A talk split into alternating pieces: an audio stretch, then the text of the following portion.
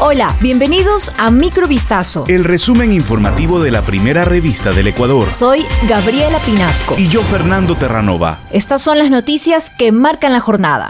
Esta sería la última semana de trabajo del año 2022 para la Asamblea Nacional, puesto que desde el 19 de diciembre se acogería al receso legislativo que se extendería hasta el 2 de enero. Para esta semana los asambleístas tienen planeado concretar al menos tres proyectos de ley relacionados con la transformación digital, el control de servicios financieros y de seguridad. También está pendiente el veto parcial al proyecto de ley orgánica para el desarrollo, regulación y control de los servicios financieros tecnológicos FinTech que tiene como meta brindar seguridad jurídica a organizaciones de tecnología financiera que trabajan en Ecuador.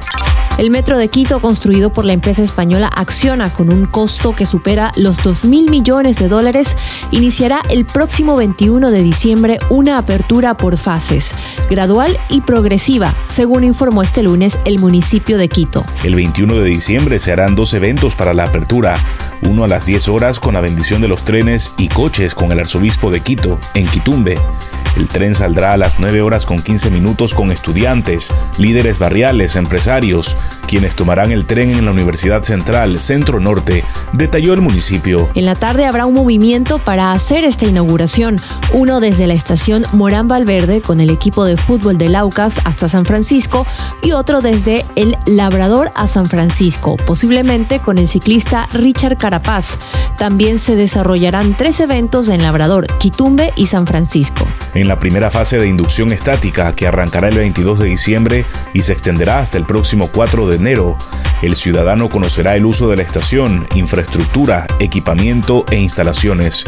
No operarán los trenes por razones técnicas. Un incendio alarmó a los habitantes de Babahoyo en la provincia de Los Ríos la madrugada de este lunes 12 de diciembre. El incidente ocurrió en varios locales del centro del cantón, en las calles de Luis Alfaro y 5 de junio, dedicados a la venta de artículos navideños y que tenían material pirotécnico para las fiestas de fin de año. Al lugar acudió personal del cuerpo de bomberos para socorrer la emergencia que no dejó ninguna persona afectada.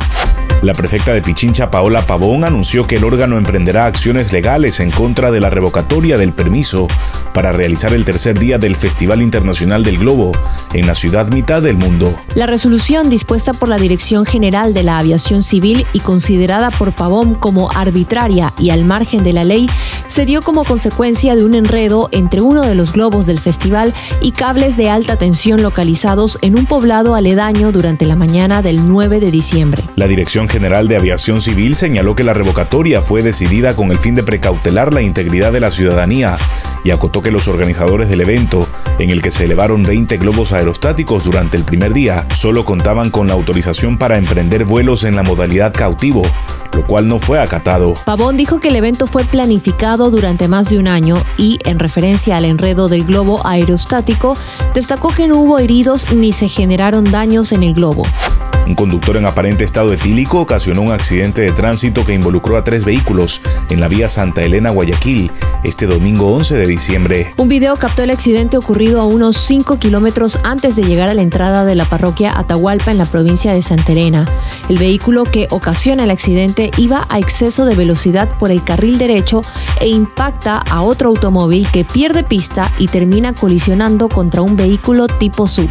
El conductor que causó el accidente fue identificado como como Giovanni Antonio Roditi Ortiz y según el sistema de la función judicial es demandado por muerte culposa sin que se especifique cuántas personas perecieron en el accidente. Esto fue Microvistazo. El resumen informativo de la primera revista del Ecuador. Volvemos mañana con más. Sigan pendientes a vistazo.com y a nuestras redes sociales.